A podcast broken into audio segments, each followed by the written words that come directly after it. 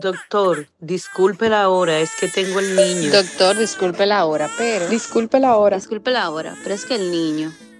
Hola a todos, eh, gracias por acompañarnos en un episodio más de Doctor Disculpe la Hora. Como todos los días me acompaña el doctor Nicolás Velasco y hoy es eh, un episodio un poco especial porque nos acompaña una queridísima amiga y colega, eh, la doctora Nicole Marrero, que es ginecobstetra y viene a compartir un poquito con nosotros de, de qué ella hace, a qué se dedica y aclarar ciertos temas que nos han solicitado a través de las redes sociales. Y es especial el tema porque no va tanto dirigido a padres primerizos, sino más bien ya... Veteranos. Exacto. a mamás de adolescentes que siempre van con muchas preguntas a la consulta, preguntas bastante interesantes y, y bastante importantes también en todo lo que es la salud de una niña, una preadolescente, una adolescente. Y en muchos ámbitos, en su salud femenina, entre otros. Bienvenida, Nicole. Hola, hola, gracias por la invitación. ¿Cómo estás? Muy bien, muy Me imagino que un día bastante ajetreado y lleno de trabajo hoy. Sí, gracias a Dios. Del trabajo uno no se puede quejar, ¿verdad? ¿Verdad que no? No. Eso es verdad. Nunca. Em, para comenzar, me gustaría que habláramos, abordáramos un poquito en este episodio Vamos a hablar sobre el desarrollo puberal normal de las niñas. Muchas veces en la consulta pediátrica, cuando las niñas aproximadamente entre 9 y 10 años asisten a la consulta, las mamás siempre van con ese miedo o ese temor y dicen, ay doctor, eh, dígame por favor si ya la niña se va a empezar a desarrollar, si ya tiene algunos indicios. Háblame un poquito de eso, o sea, entre qué edad, para que las mamás que no, bueno, y los papás y que nos escuchan, las personas, eh, puedan tener un poquito de luz en ese tema? Bueno, el desarrollo puberal inicia usualmente a los 8 o 9 años, como tú dijiste, y en las chicas, en las niñas, el primer signo suele ser el desarrollo de los senos. Eh, ya posteriormente entonces empieza el desarrollo del vello y como a los entre los 12, 13 años eh, es la edad promedio de la menarquia, que viene siendo la primera menstruación. Que eso tiene todo, o sea, el desarrollo puberal tiene un factor genético importante, eso depende también, uno siempre pregunta en la consulta, cuando hay preocupación de que, ah, mi hija tiene 12 años y todavía no le llega la menstruación, uno indaga a qué edad le llegó a usted, le pregunto a la mamá, a la abuela, para más o menos saber en la familia cómo, eh, cuál es la norma, digamos, pero entre los 11 y 13 años la menstruación es que viene llegando. Ok, entonces pudiéramos decir que el primer signo del, desarrollo de los caracteres sexuales secundarios es el botón mamario. Correcto. Eso es lo primero. Sí. Ok. Ya entonces después vendría lo que es el primer sangrado, la menarquia. Eh, estamos hablando de lo normal, ¿no? Sí. Porque hay muchas niñas que a veces pueden tener otros problemas, pero no vamos a abundar en ese tema. Entonces, em, cuando ya se desarrollan esos caracteres sexuales secundarios, el botón mamario, empieza a aparecer el vello genital, ¿qué recomiendas? Exactamente.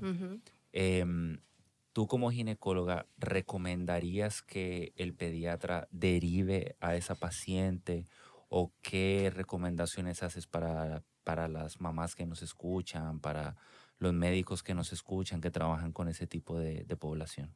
Mira, eh, realmente si todo marcha bien en el desarrollo puberal, que los pediatras están súper capacitados para reconocer cuando es así, cuando algo no va como debe de ir, eh, si todo está bien, realmente no hay que derivar a la paciente a un ginecólogo. La primera visita al ginecólogo debe ser alrededor de los 13 años. Eh, y es más para una parte de informar, de educar qué está pasando con tu cuerpo, con un modelo o con una imagen se le enseña, este es el útero, esto es lo que se sangra todos los meses, para que las niñas vayan conociendo su cuerpo. Ya si ustedes identifican, eh, por ejemplo, que es una paciente de 13 años y que no ha empezado el desarrollo de los caracteres secundarios, como el botón mamario, el vello púbico en las axilas, y tampoco le ha llegado la menstruación, entonces ahí ya ustedes reconocen que a esa edad eso debe estar pasando y la derivan, pero ya porque algo no está yendo como debe de ir. Claro. Mira, en, la consulta, nosotros hacemos hincapié, obviamente, desde el nacimiento a las niñas en la higiene, a los padres, más que a las madres, porque saben cómo higienizar sus partes.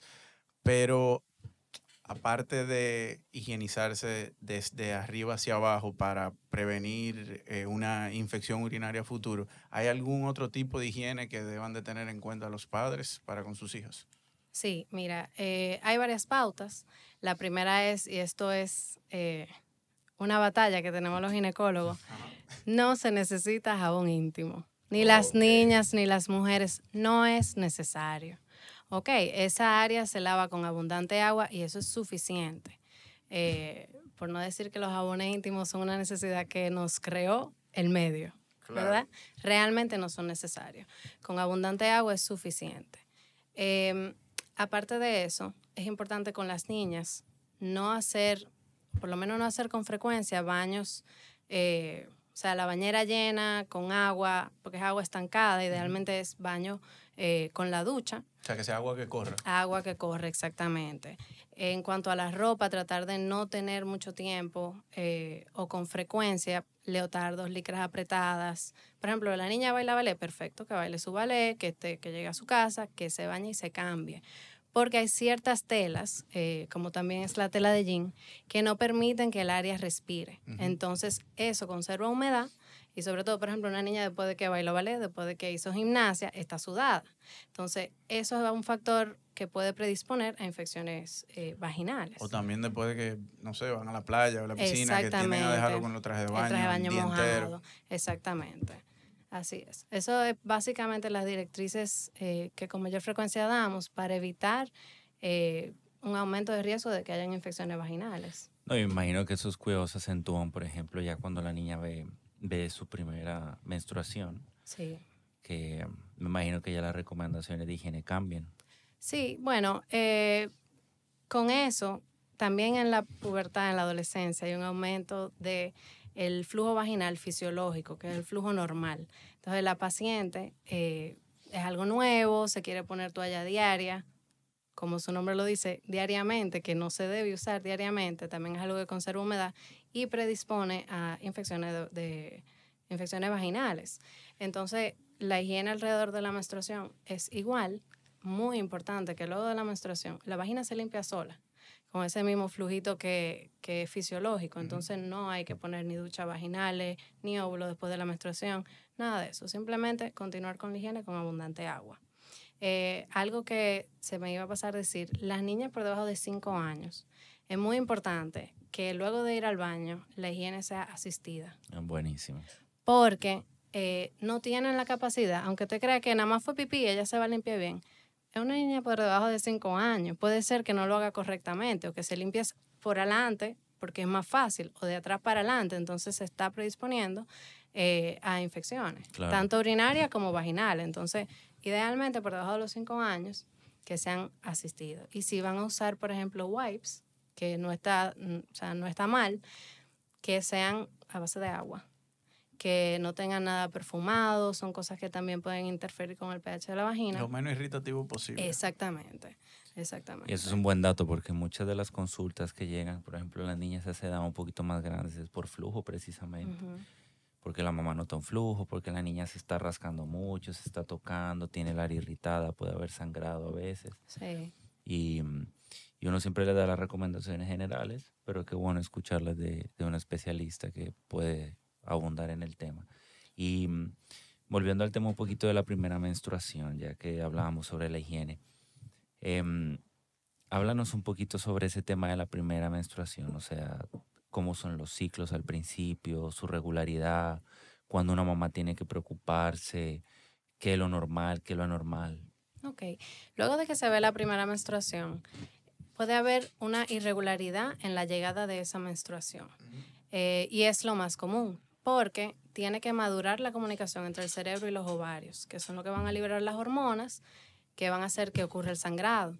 Entonces, desde que llega la menstruación hasta los primeros dos años, es normal que haya irregularidades en la menstruación. Puede haber pacientes que no la tengan, o sea, que sean regulares, pero lo más común es que haya irregularidad. Eso no debe causar ningún tipo de preocupación porque es normal. Ahora bien, si pasados los dos años de la primera menstruación, siguen las irregularidades y también, por ejemplo, vemos que la paciente, ustedes notan que tiene acné, que eh, tiene una resistencia a la insulina, que puede hacer o no, que tiene distribución del vello eh, que no es la típica de las mujeres, que en la barbilla tiene vellito grueso, hasta que en la areola tiene eh, vellito también. Entonces ahí eso eh, levanta ciertas como red flags, que entonces ahí sí hay que estudiar a la paciente. Pero los primeros dos años de la menstruación es normal que sea irregular, realmente. ¿Y qué sería ideal en cuanto a frecuencia de consulta por parte de esas pacientes que o sea, inician con la menstruación Ujú. o antes siquiera de presentar la menstruación, que se presenten allá a tu consulta? O sea, sería cada, no sé, seis meses, anual. No, eh, luego de la primera consulta va a depender mucho de a qué edad llega la paciente eh, y cuál fue el motivo de consulta que fue, porque para mí no es lo mismo que llegue una paciente de 13 años, a la cual yo simplemente voy a educar y le voy a informar sobre qué está pasando con su cuerpo, a que me llegue una de 17 años con otros motivos de consulta, eh, que ya entonces uno da un seguimiento diferente, ¿verdad? Pero cuando la paciente llega, usualmente uno la ve anual. Esa paciente adolescente temprana, como se ven todavía con el pediatra, no necesariamente uno la tiene que ver anual sino, si todo está bien. Ya de los 18 años en adelante, que se supone que salen del pediatra, aunque yo conozco varias gente que todavía... Las recibimos allá todavía. yo tengo una amiga de, de la edad de nosotros que me dijo el otro día, yo estaba allá eh, donde Don Nuno, porque no sé... allá llegan de 20, y yo, mija, pero tú 35, tienes 40. 34 Ajá. años. Le dije, es que yo sabía que me iban a ver de una vez. Yo, bueno, está bien. Pero realmente de los 18 en adelante, eh, que el- la ginecóloga o el ginecólogo pasa a ser como el médico de cabecera de la mujer. Ahí ya entonces uno hace los chequeos anuales.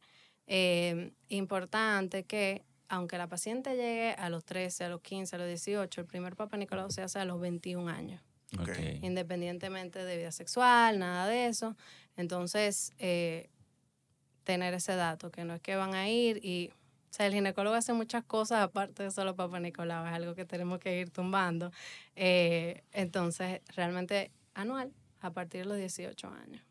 Y, y eso es un tema importante que tú mencionas porque cada vez se ve más eh, y hay muchos, eh, mucha evidencia científica que va demostrando que las infecciones de transmisión sexual están siendo cada vez más frecuentes en personas más jóvenes, Así es. desde los 15 años. Quizás una exposición eh, más temprana a esas enfermedades, Ujú. por ejemplo, a enfermedades por, por gonococo, por tricomona, por todo ese tipo de, de- de- de entes patógenos, cada vez se ve entre una población más joven. Sí, justamente de la parte de informar y de educar, eh, la, la paciente que va buscando, por ejemplo, anticoncepción, ya Claro. a modo general, pero que cada vez también van llegando más temprano, Que eso te iba a preguntar. eh, uno le habla de la anticoncepción, pero siempre haciendo hincapié en que aparte de la anticoncepción, eso solo te va eh, a prevenir embarazo.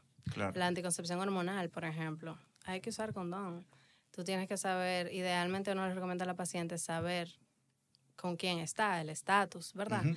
Eh, porque, si bien es cierto que preocupa mucho quedar embarazada, hay cosas peores. Eh, y las infecciones de transmisión sexual son un tema serio Que, siempre educamos al respecto Claro. porque eh, yo soy fiel creyente de que la información da paz y la información es tu mejor aliada. Tú puedes pensar que una niña de 15 años no va a entender lo que tú le estás diciendo, pero algo se le queda. Y se le da un panfleto, por ejemplo, en el consultorio damos un panfleto a la paciente adolescente con la información, virus de papiloma humano, clamidia gonorrea, cuando el primer papá Nicolau, vida saludable, o sea, cosas que ella tiene que saber, que se lleve a casa y que lo lea, y que lo lea su mamá, y que lo lea su papá. O sea, la información es importante. Y una niña, tal vez que con 15 años, que no esté haciendo nada, pero tenga la información, cuando tenga 20 y vaya a hacer algo, dice, no, espérate, antes de yo hacer algo, déjame al ginecólogo. Y eso que nosotros hacemos mucho hincapié en cuanto a la vacuna del virus del papiloma humano, de colocársela a, todos los pacientes, no nada más a las niñas. Porque Buenísimo. el, o sea, el, el riesgo que tienen los varones, aunque no presentan síntomas, ahí es donde está el problema. Claro. Los varones no presentan sintomatología, pero sí transmiten el virus. Exactamente. Entonces hay mayor riesgo de propagación por parte de, lo- del- de la población masculina que de la femenina. Así es. Y no, buenísimo que ustedes hagan mucho hincapié en esa vacuna, porque realmente yo apoyo mucho las vacunas en general, ¿verdad? Pero esta vacuna es como la única vacuna que existe que baja riesgo de algún tipo de cáncer. Claro. No hay otra. Entonces, si está ahí, es una herramienta, vamos a usarla. Entonces, cada vez más, gracias a Dios, me están llegando las pacientes, ya las adolescentes y entre 20 y 30, vacunadas. Eh, pero porque al momento que llegó la vacuna al país, también ya la población mayor no tenía eh, acceso, eh, digamos, pero yo la, yo se la, mando a vacunar a las que no estén vacunadas. No, y ahora contamos con una cepa, o sea, con una vacuna que tiene nueve cepas, que es la nonavalente, sí. la Gardasil. La Gardasil 9, sí. ¿Y qué? No, eh, y es muy bueno que se le estén poniendo también a los varones, porque así como tú dices, son, o sea, contagian. Claro. Son portadores. Entonces, eh, importante también que hasta algunos padres lo ven como positivo, como se, puede poner, como se puede poner a partir de los nueve años. Me han dicho algunos padres, algunas madres, bueno, yo se la voy a poner de una vez ahora, nueve, once años, eh, porque así es una vacuna más. No tengo que decirle qué es lo que le estoy poniendo y hasta eso es una ventaja. También que antes de los 15 años son solo dos dosis, después de los 15 son tres. Son tres. Entonces, eh, la recomendación es ponerla. O sea, eso es súper importante también, perdón, que nosotros quisiéramos, o sea, por ejemplo, en mi práctica, en la práctica con los grupos que estoy, tratamos de hacerlo Papa Nicolau con el protocolo de Estados Unidos. Dependiendo de la edad, eso lleva también virus de papiloma humano o no, pero lo hacemos espaciado de 3 a 5 años y está todo bien. Entonces, la guía de Estados Unidos están en base a una población que está vacunada. Claro. Entonces, para yo poder llevar realmente ese protocolo y espaciar esos papá Nicolau, yo quisiera tener la paciente que dice el protocolo. Claro. Para que sea todo más seguro. Entonces, el hecho de que la paciente esté llegando vacunada me permite a mí ser menos invasiva, como quien dice, en los screening y en el seguimiento que deba llevar la paciente. Que aprovecho un dato informativo el que nos escucha.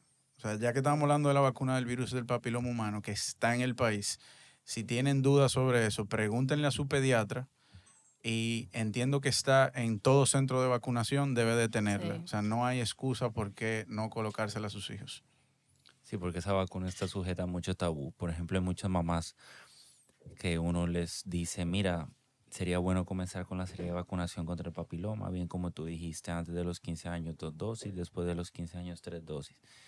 Y siempre empieza cierto miedo, dicen que, bueno, entienden que si las vacunan contra el papiloma solo va a haber cierto tipo de libertinaje sexual, eh, igual a los varones, eh, relacionan directamente la vacuna con, con el inicio de la vida sexual en las niñas y realmente no es así, o sea, nosotros siempre le hacemos hincapié en que mientras más temprano se ponga la vacuna, antes de que suceda el primer encuentro sexual que eventualmente va a pasar, eh, hay mucha más protección. Claro que sí. Y mm, por ejemplo, tú mencionaste lo del tipo de cánceres, que en tu experiencia, ¿cuáles son los cánceres que más se ven, em, que tú más has manejado relacionados con el virus del papiloma para que los que nos escuchen sepan y se orienten un poco en ese tema?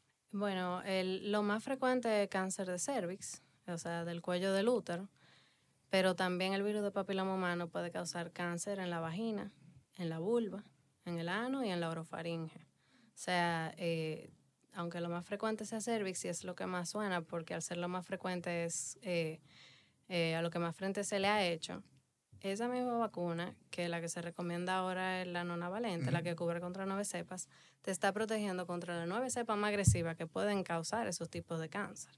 Eh, y la verdad es que la evidencia ha probado que es efectiva, tanto en las pacientes que se la ponen que no han iniciado vida sexual como las que ya la iniciaron y hasta las que han tenido algún cambio en el Papa Nicolau o han tenido eh, virus de papiloma humano positivo, se le pone y eso mejora el seguimiento y a esa cubre contra nueve cepas, pero hay muchísimas. Entonces, si una paciente me da positivo, por ejemplo, el virus de papiloma humano a una cepa, puede ser que ni siquiera sea una de esas nueve. Y aún sea una de esas nueve, te va a proteger contra las otras ocho. O sea, eh, realmente, y por ejemplo en Estados Unidos, ha bajado mucho la incidencia y la prevalencia del cáncer de cervix por la vacuna.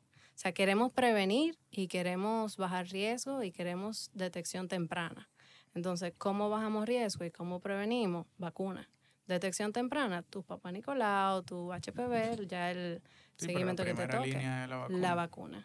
Tú sabes que, Nico, tú hablabas de, del tabú aquí en, en República Dominicana y yo creo que el, el tabú para con método anticonceptivo y actividad sexual en adolescentes ha menguado bastante. O sea, ahora hay como mucho más libertad, o yo no sé si es que lo- los jóvenes se sienten mucho más cómodos.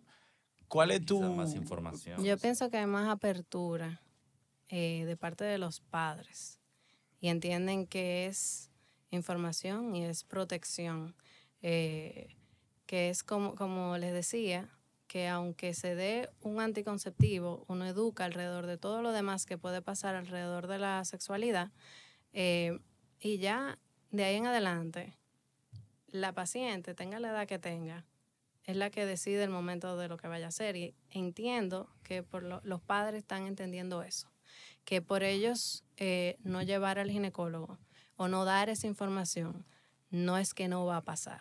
Entonces están entendiendo eh, que realmente es una ayuda, Claro. es algo necesario, es algo que va a prevenir otras cosas. Pero tú consideras que, o sea, el uso de método anticonceptivo a una edad muy temprana eh, repercutiría negativamente o sencillamente como es un, o sea, como es un método preventivo, en realidad sí, a fin de cuentas, ayuda más de lo que desayuda. Eh, realmente los anticonceptivos se pueden iniciar a, la- a cualquier edad. Ok. Eh, y no se ha visto evidencia. Por ejemplo, una preocupación muy frecuente es si tengo tantos años usando la pastilla anticonceptiva, ¿eso me va a afectar mi fertilidad? No se ha visto relación. No se ha visto que por más años que tú usas la pastilla anticonceptiva, se, no- se afecte tu fertilidad. Ahora, si tú tienes 10 años con pastilla anticonceptiva y la dejas a los 37 años, tu fertilidad no va a ser buena porque la fertilidad de cualquier paciente a los 37 años no es buena porque a partir de los 35 años baja la cantidad y la calidad de los óvulos, pero no está relacionado a la pastilla ni a los DIU. Por ejemplo, hay algunos DIU que funcionan haciendo que la menstruación no llegue, pero así es que funciona. Entonces, el hecho de que no se vea la menstruación no es preocupante porque eso es lo que estamos provocando. No es lo mismo a que de la nada deje de llegar la menstruación. Entonces, eso es algo que hay que explicarle a la paciente para que no sienta temor, por ejemplo, cuando no ve la menstruación. En las pacientes adolescentes eh, se pueden usar todos los métodos anticonceptivos. Eh, dependiendo de la paciente, usualmente los adolescentes tienen en la cabeza muchas cosas.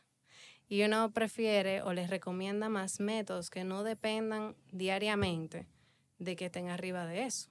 Hay Claro. Adolescentes que son sumamente responsables, ponen su alarma y pueden seguir el tomarse una pastilla diaria, pero son la minoría. Claro. Lo bueno es que hay opciones para la otra parte. ¿Cuál es la opción para los sinvergüenzas? Bueno, está el implante subdérmico, que es el tubito que se pone en el brazo, en la cara interna del brazo, que eso dura tres años. Están los DIU, que hay varios tipos, que liberan hormonas y que no liberan y tienen duración diferente, desde 3 hasta 10 años. Eh, esos dos métodos son muy buenos y muy populares dentro de la población de adolescentes, justamente porque, número uno, no son usuarios dependientes. Eso está puesto y no dependen de que la paciente esté constantemente acordándose de tomarse una pastilla o de cambiarse el anillo vaginal, por ejemplo, que se cambia mensual. Eso está puesto, eso está trabajando. Entonces, suelen ser eh, los más recomendados en la edad adolescente, sobre todo el implante subdérmico, porque se pone súper fácil. Eh, ambas cosas se ponen en el consultorio, pero se pone súper fácil.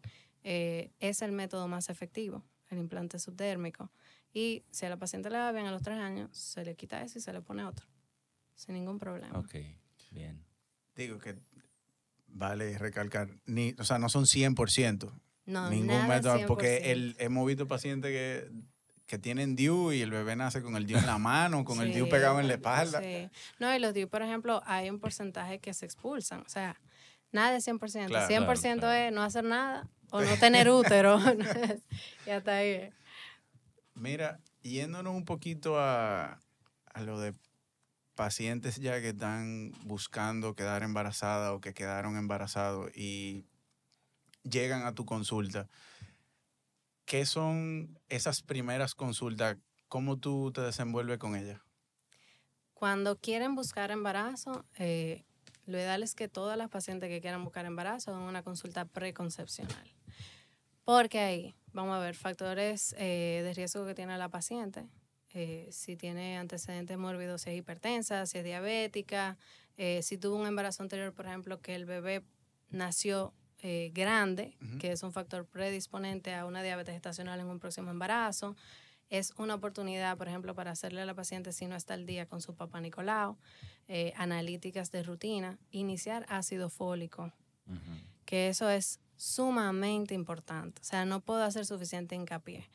Eh, el ácido fólico es, es una vitamina que no, eh, que es lo que nos va a ayudar a bajar el riesgo de defecto del tubo neural. Dígase, espina bífida, anencefalia.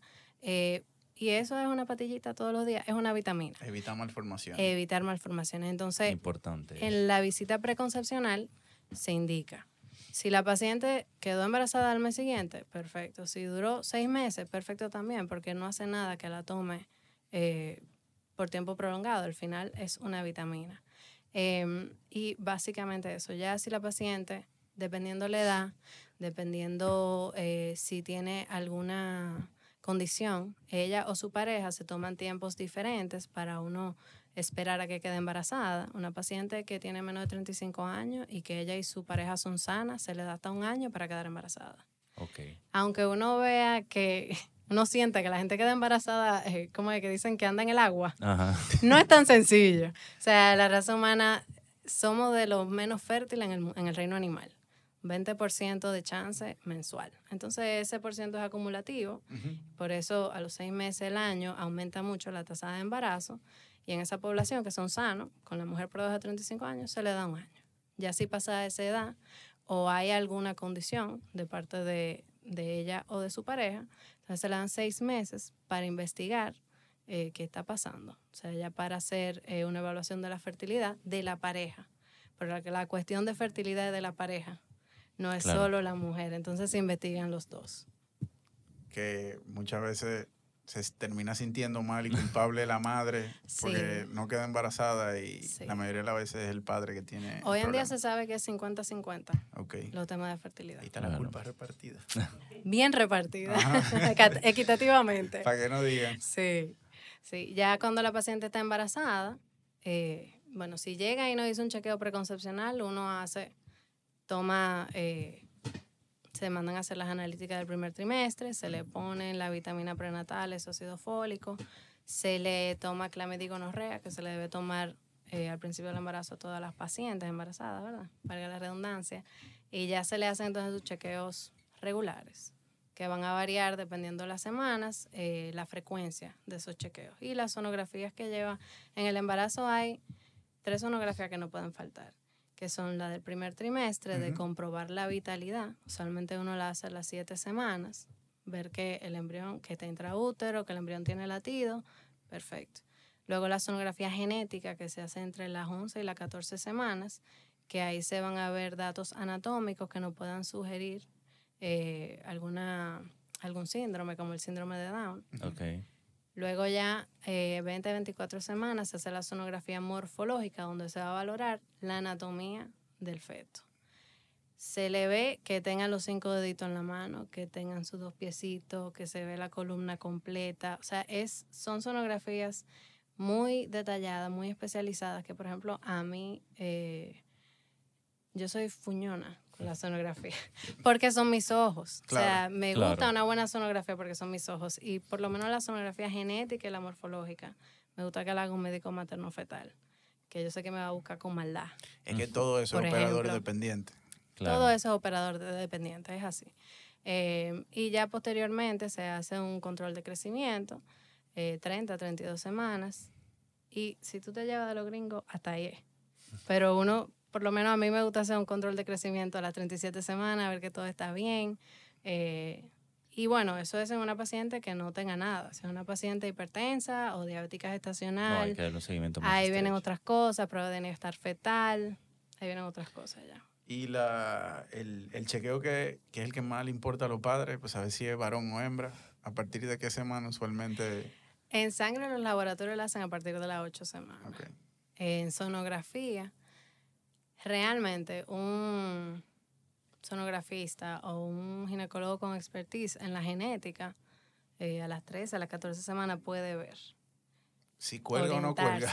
Básicamente, básicamente.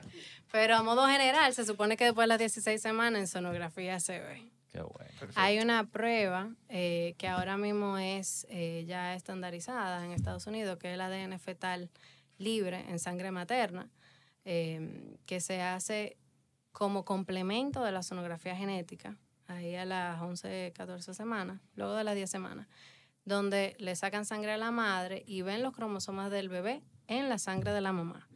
Y es para descartar, hay diferentes tipos de, o sea, esa misma prueba, depende de lo que tú estés buscando, hay una básica que busca las trisomías o las cromosomopatías más frecuentes, 13, 16, 18, o 13, 18 y 21, y los cromosomas sexuales, o sea, ahí tiene el plus que te dice el sexo, aunque realmente estemos buscando si hay, si están completos los cromosomas, ¿verdad? O haya de más. Eh, en el país se está haciendo, se toma y se manda afuera, eh, pero se está haciendo. Yo, yo les recomiendo que de la paciente, eh, como todo, hacérselo o no. Claro, no es bueno saberlo porque Ujú. así uno está bien informado sobre todo el tema. ¿Tú, ¿Tú consideras que hoy en día se está haciendo mucho más parto natural que cesárea? O sea, te pregunto porque siento que... Qué tema. No, no, no, yo sé que es un tema un poquito quizá controversial, pero te pregunto, no, no por ponerte ahí al medio, sino porque No, la mí no. generación nuestra, la generación nuestra, eh, he visto que es un poco más naturista y son Sí. pro parto, lo cual, excelente. Sí, Eh, y yo sé que las cesáreas tienen sus indicaciones, pero hay madres que a veces quieren que el bebé nazca el día que ellas nacieron o que a la hora. Es, sí, no, no voy a seguir abundando para no calentarme, pero Eh, mira, yo personalmente, yo no manejo la estadística, ¿verdad? Bueno, somos en el mundo, tenemos una tasa de cesárea importante, Importante. Pero lo que yo he visto en la práctica es que, así como tú dices, eh, ahora mismo las pacientes usualmente están, están pidiendo parto. pro parto, ajá, Y lo más importante, se están informando claro. de los beneficios que tiene el parto. Eh, como tú dices, la cesárea tiene sus indicaciones, vino a salvar vidas, el problema es el abuso. Hay que hacerla cuando está indicada, ¿sí? ¿tú me entiendes? Pero el hecho de que la paciente se esté informando hace también eh, que el médico que tenga que hacer, o sea, como te digo, yo soy muy partera, ustedes lo saben, Sí, lo sabemos, amanecemos. el team de la noche, de la madrugada. si, Eh, es, si es Nicole, es de las 12 a las 5 de la mañana. Eso es chulísimo. Esa es la mejor hora, está todo claro. tranquilo. Eh, pero eso ha hecho que las pacientes demanden más parto. Antes sí es cierto, yo siento que antes pedían más la cesárea, lo veían como una salida fácil. Pero lo que yo le digo a la paciente, una cesárea es una cirugía. Y Claro. después de un parto, tú estás nueva. Después de una cesárea, la recuperación que te queda, eh, o sea, es una cirugía Tú da- después de más un parto- tener que un bebé que demanda todo de ti, que si estás Claro. lactando, más estás en una recuperación, Claro. o sea, no es fácil, no es fácil. Eh, y realmente la educación alrededor del parto y del parto respetado eh, es muy importante y creo que hace la diferencia. Eh, las pacientes llegan y te llegan con un plan de parto. Esto es lo que yo he visto, esto es lo que yo quiero. Por ejemplo, tengo pacientes que me dicen, no me ofrezca la epidural. Yo no se la ofrezco. Le digo, está ahí el anestesiólogo, cuando tú la quieras, tú la pides. Y si pares en epidural, perfecto. Yo no necesito que la paciente tenga epidural. Sí, yo lo he visto eso. Pero- mi respeto. Pero porque- no, no es fácil. No, no, no, es pero fácil. que- Pero eh, es lo que te digo, eh, todo es hablarlo. Claro. Y la paciente vienen ya y te dicen lo, lo, que, que, quieren. quieren. Y eso es importante.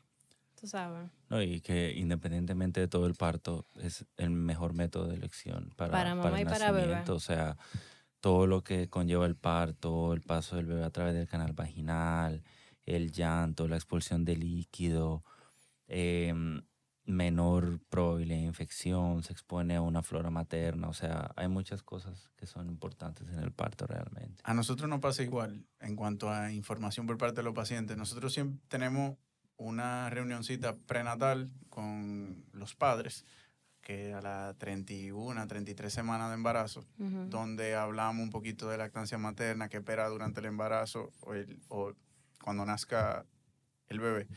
Y por lo general, la mayoría llega con un listado de preguntas después de haberse estudiado y haber hecho cursos que, Sí, que tú le empiezas a hablar y es como, ajá, sí, yo sé. Pero que a nosotros nos gusta porque Claro. tú sientes que tú no le estás hablando al aire. Claro. No, y así también tú sabes que la paciente está entendiendo. Claro. Por ejemplo, si yo tengo una labor de parto con una paciente eh, y le digo, la episiotomía, por ejemplo, no se hace a todas las pacientes. Eso al momento que va a salir el bebé es que tú realmente sabes si la, si la tienes que hacer o no. Eh, y eso se le dice a la paciente. Eh, y no es lo mismo yo estar en una labor de parto y que tengo que hacer una episiotomía ya al momento que lo van a hacer y que la paciente no tenga idea de que se le estoy haciendo o de que se la estoy haciendo porque es necesario, a que la paciente sepa, me la están haciendo porque es necesario, me informaron previamente que esto podía pasar. Claro. O sea, la información para mí es la, Es verdad. la comunicación en todo, no solo en medicina, eh, hasta servicio al cliente en un negocio, la comunicación es todo. Entonces entiendo que lo que hay es que hablar con los pacientes, tomarse el tiempo, explicarle el proceso. Pacientes que llegan y me dicen, tengo miedo del parto, porque el parto es un reto, es un reto. Yo le digo, no, espérate, vamos a hablar, ¿cuáles son tus miedos? Vamos a hacer curso. O sea, le digo, estas son las personas que conozco que dan clases eh, eh, prenatales. Vamos a hacer tu curso, infórmate, porque cuando tú, no es lo mismo tú llegar y saber a lo que tú vas, a tú llegar y por claro. más fácil que pueda ser tu parto dentro de lo que cabe, porque el parto no es sencillo, o sea, no es fácil para la madre, eh, si llegas asustada a la primera contracción, tú me vas a pedir una cesárea. Claro. Va a gritar. Entonces, eh, es hablarlo, es informarse.